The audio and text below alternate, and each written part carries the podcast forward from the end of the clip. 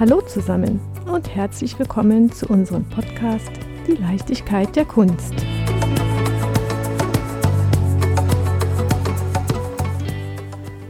Wir sind bei dem Künstlersymposium Projekt Raumkunst in Nettetal.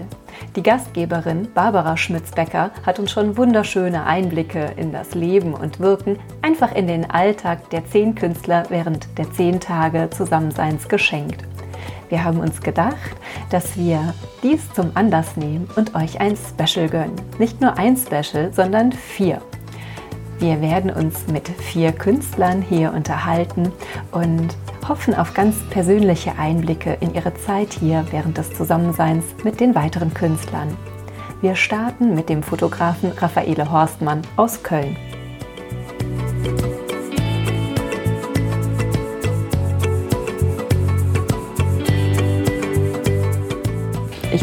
Bei Raffaele Horstmann, Teilnehmer der Projekt Raumkunst in Nettetal. Wie oft bist du schon dabei? Ich bin jetzt zum ersten Mal bei dieser Veranstaltung, aber ich habe hier schon eine Einzelausstellung gemacht im letzten November. Und da bin ich nochmal mit dem Ort sehr zusammengewachsen.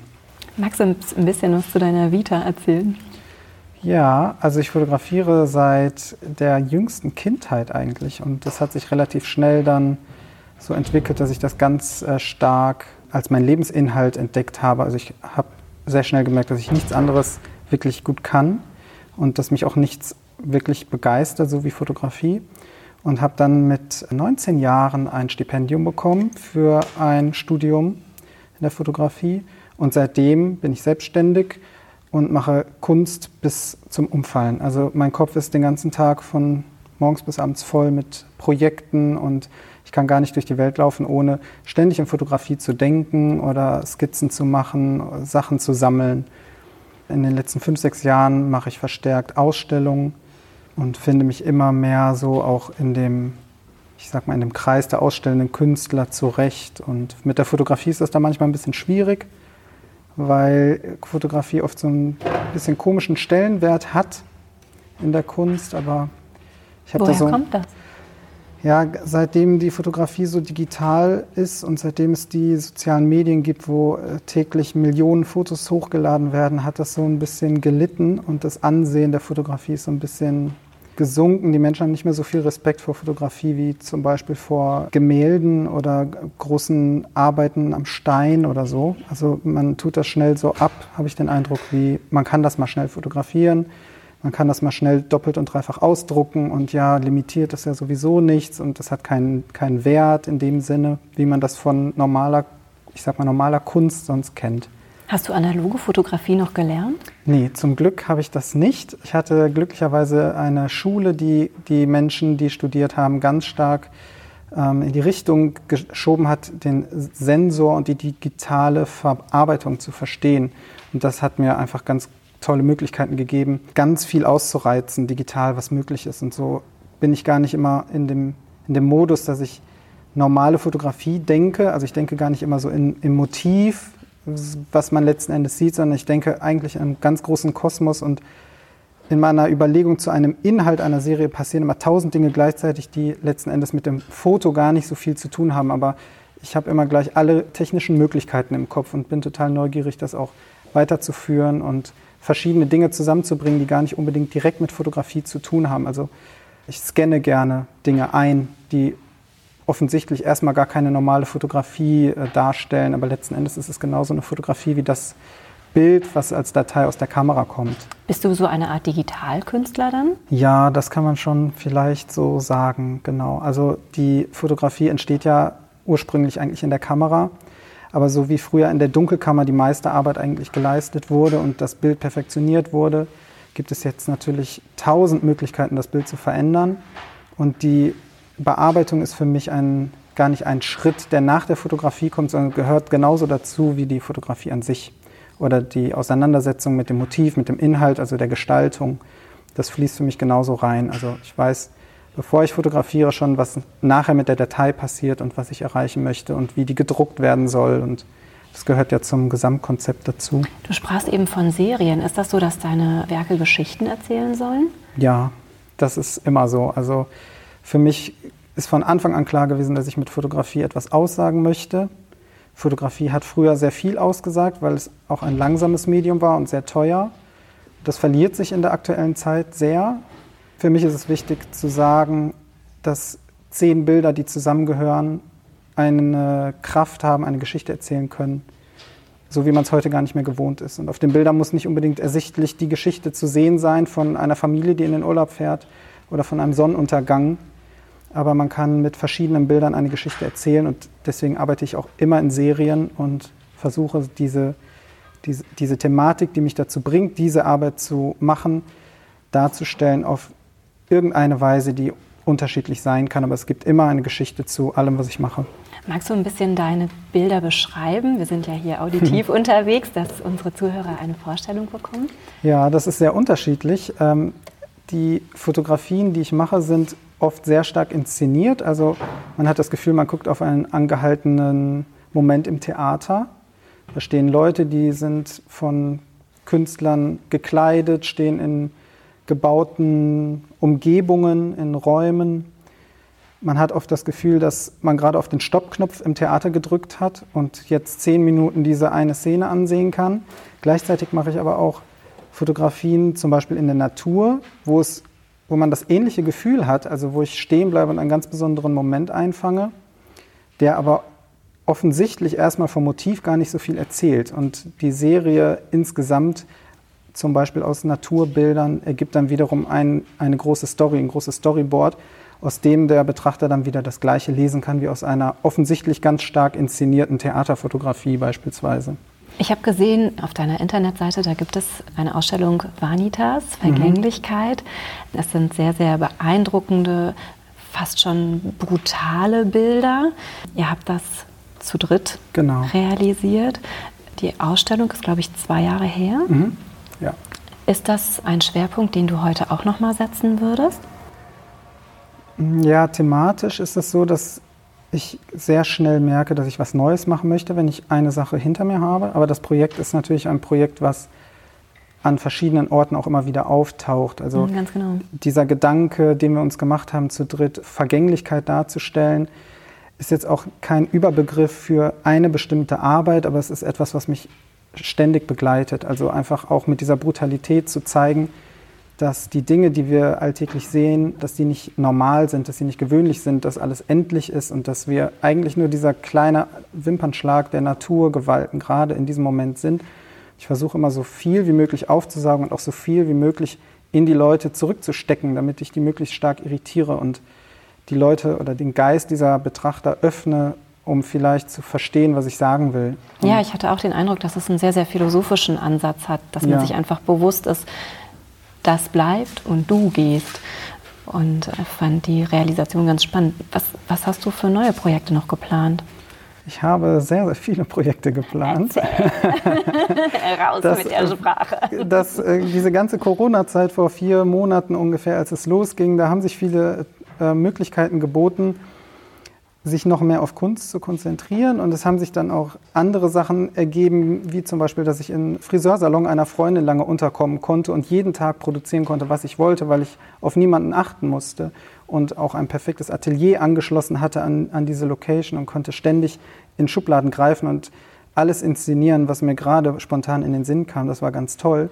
Der Nachteil aber an dieser Sache oder an der Corona-Situation für mich ist, dass ich tausend Sachen sofort anfangen wollte, denn ich habe ja immer ganz viele Ideen und sammle das und irgendwann in fünf Jahren ist dann der Punkt, wo ich sage, okay, jetzt lege ich los, weil jetzt ist die Idee vollendet. Also sie bleibt da, die Idee. Die, ich habe ganz viele Schubladen im Kopf und ich sammle tausende Inspirationen, ob das äh, Musik ist, Texte, Fotografien, die ich mir abspeichere oder Momente, die sind irgendwie in meinem Kopf konserviert und ich sammle die zusammen und irgendwie finden sich immer so Dinge, die zusammengehören. Und sobald dann genug da ist, dass ich eine Serie fotografieren kann, passiert das. Und als es mit Corona losging, war für mich klar, ich möchte nicht einer von diesen Menschen sein, der den ganzen Tag rumsitzt und jammert, dass alles so furchtbar ist. Denn diese Situation wird sich wahrscheinlich nie wieder ergeben, dass ich eigentlich in, einem, in einer super Situation bin, wo mir krankheitsmäßig wahrscheinlich am allerwenigsten auf dieser Welt passieren kann. Und ich habe eine Riesenstruktur, in der ich alles arbeiten kann, was ich möchte und leben kann, was ich möchte in dem Moment.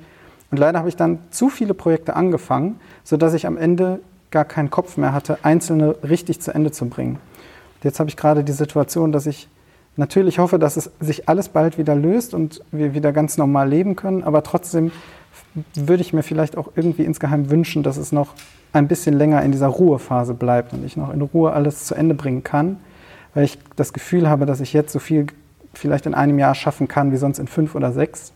Und das ist natürlich gerade für Künstler toll, wenn man so eine Art Basis hat, auf die man jetzt für die nächste Zeit wieder zugreifen kann, ohne dass man ständig in diesem Prozess des Erschaffens und dem, der Ausstellung und dem nächsten Projekt ist. Also die, diese Ruhe, die man jetzt hatte, die war total fruchtbar. So. Und Bist du ein sehr dankbarer Mensch? Ja, total. Also ich stehe morgens eigentlich immer auf, setze mich auf meinen Balkon mit meinem Kaffee und muss erst mal 20 Minuten sentimental darüber nachdenken, wie froh ich bin, auf dieser Welt zu sein.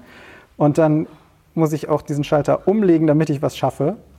Aber es gibt sehr viele Situationen, wo ich sehr überwältigt bin von der Existenz einfach, die wir hier haben. Ja, ich sehe das an deinen Bildern. Also ich sehe Bilder mit Wolkenformationen, die irgendwie sehr sanft auf mich wirken. Ich sehe ganz farbenfrohe Bilder. Es ist viel, viele Kompositionen. Ich sehe auch ein Bild, das so ein bisschen gefährlich auf mich wirkt. Ein, ein Mann mit sehr markanten Augen und einer Hand, die er hochhält. Auch Serien. Spiegelt das so deinen Charakter auch ein Stück weit wider? Ja, schon. Also ich kann selten in einer Richtung bleiben also ob das jetzt motivisch ist oder inhaltlich. Ich bin sehr schnell mit meiner Laune oben, unten, vor und zurück und so spiegelt sich das auch in der Arbeit wieder. Was letzten Endes auch dafür sorgt, dass ich oft mitten in der Arbeit unterbreche, weil dann eine Zeit beginnt, in der ich an Serie X gerade nicht arbeiten kann und da muss ich halt ein neues Projekt anfangen. Und irgendwann kommt aber die Zeit, dass mein Gefühl sagt, okay, Serie X ist jetzt wieder passend und dann kann ich da weitermachen. Und jetzt hier am siebten Tag sieht man schon so unterschiedliche Sachen, weil ich drei Tage mich erstmal einfinden musste, gar nicht gut klargekommen bin, dass jetzt plötzlich so viele Menschen um mich herum sind, so viele Eindrücke. Und normal arbeite ich sehr konzentriert. Und dann gab es aber Momente, wo ich innerlich sehr ruhig war und sehr, eine sehr harmonische Verbindung zu dem Ort hatte. Und dann wiederum gemerkt habe, wenn ich jetzt ganz viele schöne rosa Wolkenbilder aufhänge, dann fehlt mir wieder das Aggressive und das Laute oder das schrille Bunte. Und so entsteht halt dieser, dieses Durcheinander aus vielen kleinen Serien. Ich finde das überhaupt ganz spannend. Wenn ich arbeite, dann mag ich gerne Ruhe. Ich schotte mich gerne ab. Du erzähltest auch gerade in der Zeit von Corona hattest du absolute Ruhe. Jetzt arbeitet ihr hier mit so vielen Künstlern zusammen. Gerade aus einer Phase heraus, in der viel Ruhe angesagt wird. Was macht das, wenn man mit so viel Kreativität zusammenarbeitet? Das ist sehr, sehr interessant. Die erste Zeit war für mich ganz schwierig weil ich das Gefühl hatte, alle anderen können viel schneller, viel mehr produzieren. Und meine Herangehensweise ist halt erstmal sammeln, sammeln, denken, denken, kombinieren. Und irgendwann, wenn alles fertig ist im Kopf, fange ich an zu arbeiten. Und es überfordert einen schon etwas, wenn man sieht, dass rundherum Riesentische stehen und da ganz, ganz viele Werke entstehen jeden Tag. Und wenn man die Leute fragt, was sie da tun, sagen sie auch noch furchtbar schlaue Sachen. Und das wird immer bedrohlicher, wenn man das Gefühl hat, man kommt nicht weiter. Es ist allerdings auch total beeindruckend, also es ist eine große Inspirationsquelle, dass man sich mal selbst hinterfragt. Denn ich habe immer wieder gemerkt, dass in dem Moment, wo ich mich selbst blockiert fühle, das ja nur an mir selbst liegt und nicht daran, dass andere besser sind oder dass ich langsamer bin oder anders denke. Es ist dann einfach so ein Schalter im Kopf und den muss man dann mal irgendwie triggern und wenn der gelöst ist, dann sprudelt es plötzlich raus. Und so war es dann auch am vierten Tag, als ich irgendwann gedacht habe, ja, es ist ja gar keine Bedrohung hier, dass plötzlich überall schon viel entsteht, also bist du an der Stelle tatsächlich dir selber treu geblieben und wieder sehr dankbar. Ja, nur dem, dass du dich so dem Fluss hingegeben hast. Ne? Was macht das hier mit mir? Und dann zu erkennen, okay, Druck weg und genau. fließen genau. lassen. Ich habe gesehen, die Bilder, die an der Wand hängen, das ist, das ist richtige Kunst, sehr, sehr künstlerisch. Du bist auch gleichzeitig noch im Business-Fotograf. Man kann dich buchen für Produktfotografie, für Porträtfotografie. Wie kriegst du das überein, dass du deine Kreativität in, der Auftrag, in die Auftragsarbeit einfließen lässt? Das ist ein Punkt, über den ich seit zwei Jahren stark nachgedacht habe, wo auch dieser Ort hier eine große Rolle spielt. Denn man hat immer das Gefühl, man entweder man ist dick im Business oder man macht halt Kunst, aber man kriegt von beiden Seiten die immer einen Vorwurf, wenn man beides macht und man wird auf beiden Seiten irgendwie belächelt, bis ich realisiert habe, dass es eigentlich toll ist, weil dadurch habe ich die Möglichkeit, im künstlerischen Bereich vielleicht auch einfacher Geld zu verdienen, wenn ich einfach ein bisschen kapitalistischer denke, was allerdings bei mir trotzdem so weit entfernt ist von der Kunst, dass das immer den allerletzten Stellenwert hat. Also, und gleichzeitig kann ich aber Jobs generieren und fotografische Arbeiten leisten, die Leute nicht so gut und nicht so kreativ machen, wenn sie überhaupt kein künstlerisches Hirn haben. Also das ist bei sehr vielen Fotografen so, die mal vor 30 Jahren das gelernt haben und einfach total begrenzt sind in, man muss das so machen, eine Fotografie ist immer so und die muss immer so aussehen und das funktioniert in der heutigen Zeit einfach nicht. Also da musst du innovativ sein und was Besonderes sein und auch in der Fotografie oder, also es ist ja überall so, wird es immer wichtiger, dass du ein cooler Typ bist, dass du anders bist als die anderen, dass irgendwie deine Persönlichkeit rauskommt und das kann ich, finde ich, jetzt, wo ich das verstanden habe, sehr gut in beide Richtungen bringen. Hm, also magst du es ganz gerne, den Blickwinkel auch in der Auftragsarbeit zu verändern? Ja, total. Also das Verändern dieser Blickwinkel, die die Menschen dort haben, ist eigentlich der Trick an der erfolgreichen Fotografie letzten Endes, weil das für die Menschen immer so ein Aha-Erlebnis bringt. Also wenn, wenn du etwas, ein Produkt designst, hast du eine Vorstellung davon und möchtest dieses Produkt nach außen darstellen Du verstehst aber oft gar nicht, weil es ja dein Baby ist, was wichtig ist und was es kann und warum es schön aussieht oder ob es vielleicht nicht so schöne Seiten hat. Und wenn man diese Sachen dann durch viel Kreativität noch steigern kann, dann passieren sehr schöne zwischenmenschliche Dinge, auch in Situationen, wo man eigentlich denkt, das ist so stupides Werbedenken. Es klingt, als würdest du einem Prinzip toten Gegenstand Leben einhauchen. Ja, ja so, so ist es. Ja. Ist das deine Intention? Ja, das ist es eigentlich immer. Also ich versuche auch immer von der allerhintersten Ecke zu denken. Also ich denke immer an den Kunden vom Kunden vom Kunden oder ich denke an den Betrachter in einem Raum, in einer Ausstellung und möchte quasi jedes Mal ein Gesamtpaket mitliefern und sehe immer das große Ganze. Also ich fange immer hinten an und so entwickelt sich eigentlich ein Gleichgewicht. Wie kam das zu der Einsicht? also was jetzt unter uns und unseren 85 Milliarden Zuhörern. ja, ich weiß nicht. Das, ich glaube, das ist so ein Ergebnis von viel Reflexion. Ich war schon immer ein Mensch, der lieber zu viel über was nachdenkt, als einfach mal zu einem Ergebnis zu kommen und zu machen. Dann habe ich relativ schnell festgestellt, dass das irgendwann nicht geht, weil sonst bist du irgendwann 60 und denkst immer noch und hast immer noch nichts auf die Beine gestellt und nichts hinterlassen oder dich selbst gut gefühlt oder so. Und dann ist das, glaube ich, von allein so entstanden. Also durch viel Reflexion hat sich einfach meine objektive Betrachtung von meinem eigenen Charakter so gefestigt, dass ich da stehen kann und sagen kann, ich mache das so und das ist gut und wenn es nicht passt, dann passt es nicht. Wir stellen in unserem Podcast immer ganz gerne die Frage, woher kommst du? Und ich glaube, bei dir ist es so eine Vielzahl an Eindrücken, die dich, die dich prägt, die dich ausmacht, die dich inspiriert. Oder gibt es on top noch? Ja, also wir hatten hier bei der Veranstaltung auch schon das Thema, dass viele Künstler, die verschiedene Herkunftsländer haben, irgendwo dort so eine Art äh, Motor empfinden. Und bei mir ist das auch so, ich bin halb italienisch, halb deutsch, habe aber mit der italienischen Seite in meinem Leben nicht allzu viel Berührung eigentlich, weil, ich, weil das für mich sehr äh, schwierig ist, diese dieses sehr kapitalistische, deutsche, geordnete und gleichzeitig dieser Drang, man möchte eigentlich die ganze Zeit nur rumsitzen und äh, Wein trinken und Oliven essen und äh, in die Ferne glotzen, sage ich mal. Also ganz entspannt. Das ist so ein bisschen so ein sehr starker Zwiespalt, der aber gleichzeitig immer dafür sorgt, dass ich so von Laune A zu B wechsle und das sorgt wiederum dafür, dass ich sehr viel darüber nachdenke, was ich tue, auch in der Kunst und was letzten Endes auch zu diesem diversen Gesamtbild führt. Und ja, dafür bin ich dann schon sehr dankbar, weil das ist die, die große Beschleunigung für all das, was passiert. Wo bist du aufgewachsen? Ich bin in äh, Köln, im Kölner Raum aufgewachsen. Das ist aber für mich auch gar nicht so der Heimatbegriff. Wir haben heute schon mal hier so intern über Heimat nachgedacht. Ich sehe das gar nicht so, dass ich, dass ich eine Heimat habe oder eine Inspiration. In dem Sinne, die Inspiration oder die, der Zwiespalt in mir drin sorgt eigentlich dafür, dass ich nachdenke und mein Zuhause kann überall sein. Also ich bin auf dieser Erde und ich bin vielleicht nicht allzu lang hier, weil es tausend Dinge gibt, die mich von jetzt auf gleich hier wegfegen können.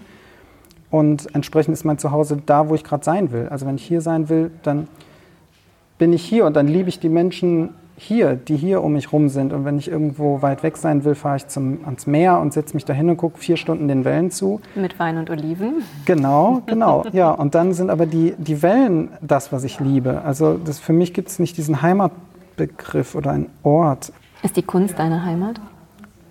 Ja, auch sehr stark, ja. Aber es gibt viele, viele Heimatmomente. Also auch die Kunst muss es nicht unbedingt sein, aber vielleicht kann man auch die Kunst größer sehen. Also für mich ist auch Heimat, ein Konzert zu besuchen oder sich für Freunde oder Menschen, die am wichtigsten sind, die schlechte Zeiten haben, aufzuopfern, wochenlang. Also auch das kann für mich Heimat sein. Also ich glaube, es, für mich ist Heimat tatsächlich diese, dieser Moment auf dieser Erde und egal was passiert, das ist Heimat. Ich habe mich lange gefragt, warum ich eigentlich hier bin und was meine Aufgabe ist. Und irgendwann habe ich festgestellt, ich möchte einfach, solange ich hier bin, eine schöne Zeit haben und die Zeit mit anderen Leuten teilen, etwas von mir geben und etwas von anderen Leuten nehmen und das irgendwie umwandeln in eine Energie, die von A nach B und hin und her. Und wenn das vorbei ist, ist es vorbei. Aber es gibt gar nicht so diesen einen Punkt, der mir wichtig ist. Also es ist ja ein großes Ganzes, in dem wir uns bewegen. Und wer da nicht mitspielt, der fliegt sowieso raus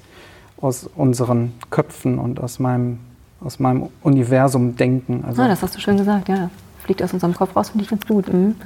Welche Energie ziehst du hier aus dem Projekt Raumkunst? Oh Gott, ja. Oh. so, so, viele, äh, so viele Dinge, also es sind so viele Dinge, ich glaube, ich muss noch lange darüber nachdenken. Es gibt gar nicht das eine, also hier gibt es so, es gibt so tolle Menschen, es gibt so tolle Arbeit.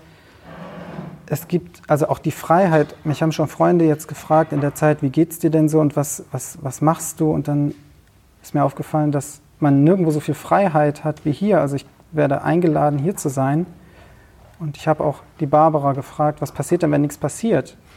Was ist, wenn ich zehn Tage hier sitze und nur atme und am Ende ist die Ausstellung und nichts passiert? Dann sagt sie, ja, dann sitzt du halt da und sagst genau das. Und ja. hast du schon eine Vorstellung, was an Tag 10 sein wird? Ja, dann werde ich wahrscheinlich heulend im Auto sitzen und hoffen, dass ich nochmal wiederkommen darf. dann bin ich mir fast Also sicher. das ist, ich glaube, ich, ich habe mir extra mal drei, vier Tage nach dem Symposium Zeit genommen wo mich keiner anrufen darf und wo ich einfach das mal verarbeiten kann. Und dann wird auch wieder einiges passieren. Aber so eine Zeit, das sind ja so viele Eindrücke und äh, so viele Begegnungen. Und vielleicht ist es auch in zwei Jahren noch mal schön, darüber nachzudenken, wenn ich die Leute alle mal besucht habe in ihrem Atelier und vielleicht auch hier und da noch mal einen Abend mit irgendwem verbringe, dann wird das wahre Ausmaß dieser Veranstaltung, glaube ich, erstmal klar. Mhm, also hast du schon das Gefühl, dass es deutlich längerwierig ist als nur begrenzt auf diese zehn Tage? Auf jeden Fall. Ja, die Eindrücke sind einfach viel zu groß. Wirst du das visualisieren? Bestimmt. Ich habe mich das schon gefragt, aber jetzt ist nicht die Zeit, darüber nachzudenken. Wo, wo können wir dich denn sehen, außer im Internet? Gibt es zukünftig schon geplante es Ausstellungen? Es gibt immer wieder Ausstellungen. Momentan ist das jetzt gerade so, dass es erstmal keine große in Aussicht gibt. Ich möchte auch wenn ich Ausstellungen mache, sind die nicht so harmlos. Also ich hänge selten Bilder einfach an eine leere Wand und sage dann den Leuten, sie können da entlang gehen und gucken. Das sind immer große Installationen mit riesigen Bildern, oft enge Räume, laute Räume. Und das ist nichts, was jetzt in diese Zeit passt. Also ich möchte das jetzt auch einfach abwarten und irgendwann wieder so weitermachen, wie ich vorher auch angefangen habe. Viele Leute reagieren ja sehr auf diese Zeit und passen sich irgendwo an, aber das, äh, dafür ist das, was ich mache, einfach oft zu brutal oder zu auf, erregt zu viel Aufmerksamkeit. Und ich glaube, das passt gerade nicht in die Köpfe. Ist das so, ähm, wir haben hier Performance-Künstler, wir haben Zeichner, wir haben Drucker. Habt ihr euch schon überlegt, natürlich an Tag 10 wird eine Ausstellung stattfinden, nochmal ein, ein gemeinsames Werk zu organisieren? Wir haben schon zusammen durch die Idee einer Künstlerin, der Sandra, ein gemeinsames Projekt installiert oder installieren das gerade. Ein Projekt, an dem wir alle unsere Namen anbringen und Namen von Menschen, die wir gemeinsam kennen. Und alle Namen werden mit äh, Bindfäden verbunden und man kann anschließend auf einer riesen Grafik sehen, welcher Mensch welchen kennt und verfolgen, wo ganz weit außen noch Verbindungen herrschen, die wir jetzt auch festgestellt haben.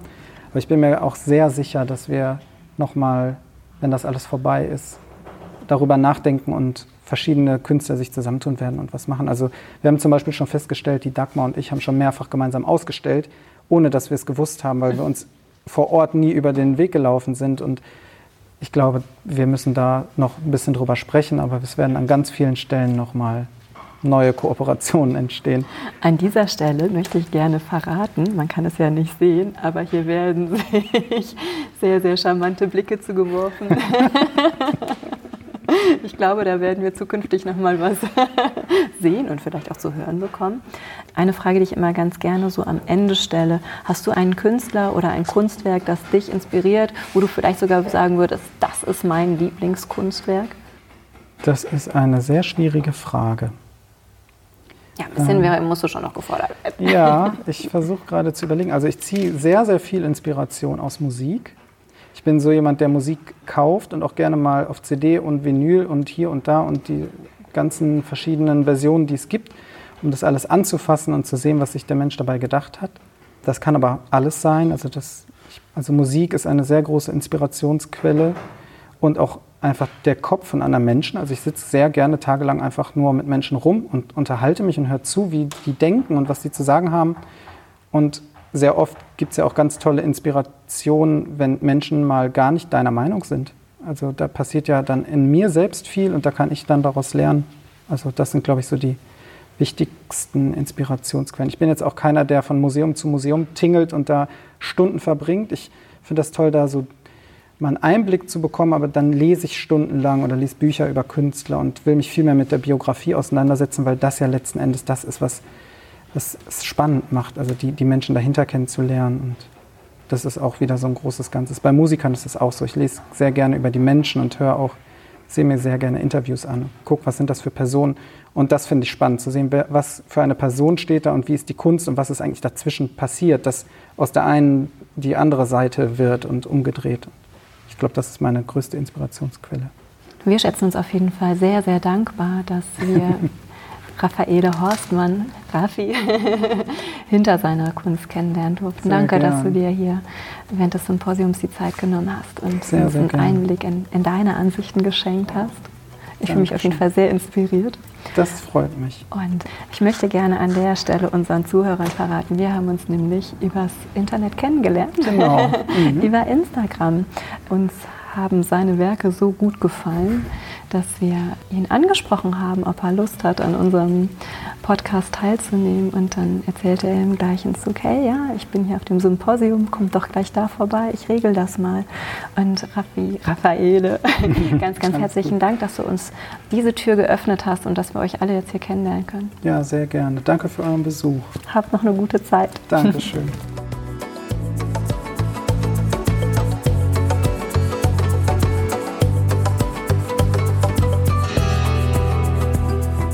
gerne Fragen, Anmerkungen und Feedback an info at die Leichtigkeit der Kunst.de. Ihr findet uns auf allen gängigen Podcast-Plattformen und wenn ihr mögt, bewertet uns dort auch.